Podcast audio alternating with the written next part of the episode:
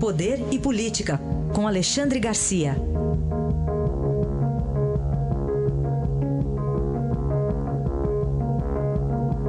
Alexandre, bom dia.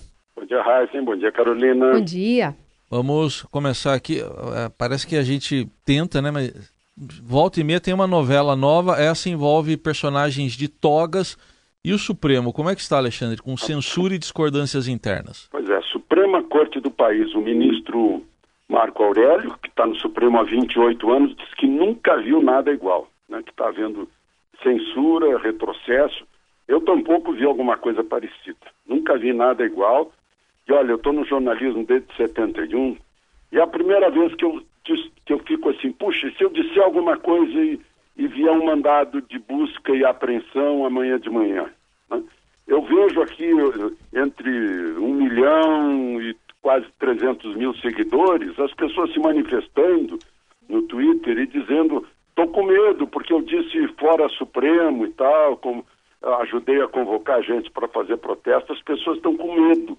Estão com medo de uma garantia constitucional garantia de liberdade de pensamento, de liberdade de reunião, de liberdade de imprensa, uh, exigência de transparência e de publicidade dos atos públicos. Né? Parece que atropelaram tudo isso. Né? interessante, são duas pessoas apenas, o presidente do Supremo, que instaurou o inquérito, e o presidente do, do, do presidente do inquérito, né, que é o ministro Alexandre de Moraes, que não foi sorteado para isso, simplesmente foi indicado. Né? Coisas incríveis, em que o próprio o tribunal que, ou as pessoas que uh, começam o inquérito são as mesmas que tomam medidas uh, uh, já de execução de pena, né? são as mesmas que denunciam, são as mesmas que julgam, isso é, isso é impossível no, no, no direito, né? não, não existe isso. A, a Procuradora-Geral da República, por causa disso, fez uma série de, de considerações pedindo arquivamento disso, né? porque é contra fato, pessoas e fatos indeterminados?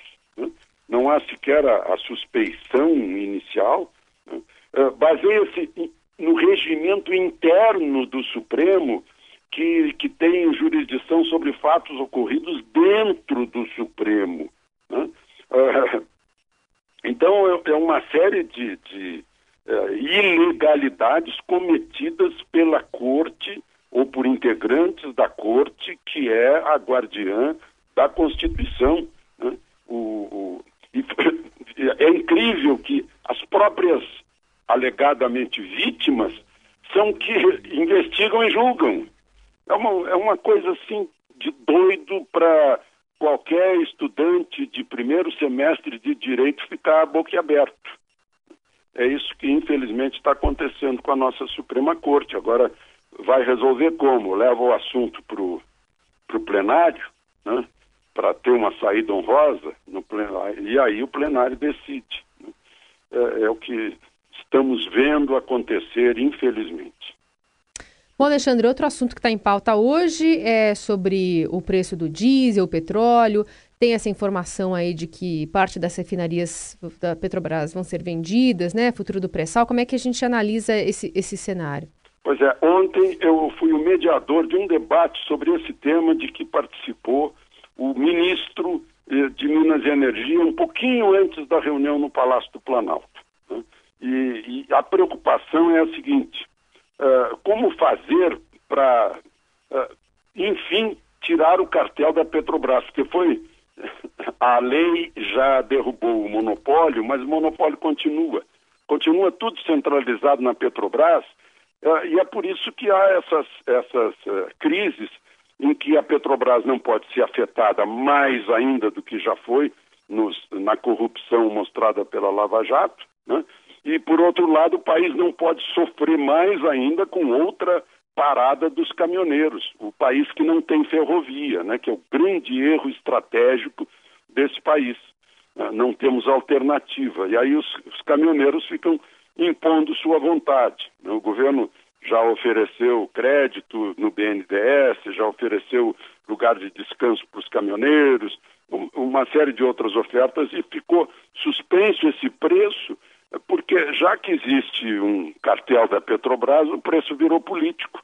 Preço, preço único, é uma única empresa que gera todo o preço do diesel. Não tem a, a competição, a concorrência com outras refinarias eh, que, que ofereçam o diesel. É, é um, um, um, problema grande. Aí vão dizer, não, mas depende do preço do petróleo, depende da cotação do, do dólar, depende dos, das tuitadas de, de, de Trump. Sim, mas vejam só, por exemplo, o que está acontecendo. O problema do petróleo não é a falta dele, é a abundância, porque está sendo restringido o consumo na busca de outros, outros meios, de outras fontes de energia sem, sem, sem carbono. Né? Então, uh, uh, o, cartel da OPEP está diminuindo a oferta, a Rússia está diminuindo a oferta, os americanos estão fazendo caixa. Né? E essa é outra dependência aí do petróleo. É uma questão difícil de ser resolvida. Aí a análise de Alexandre Garcia, que amanhã volta ao Jornal Eldorado. Obrigado. Até amanhã, Alexandre. Até amanhã.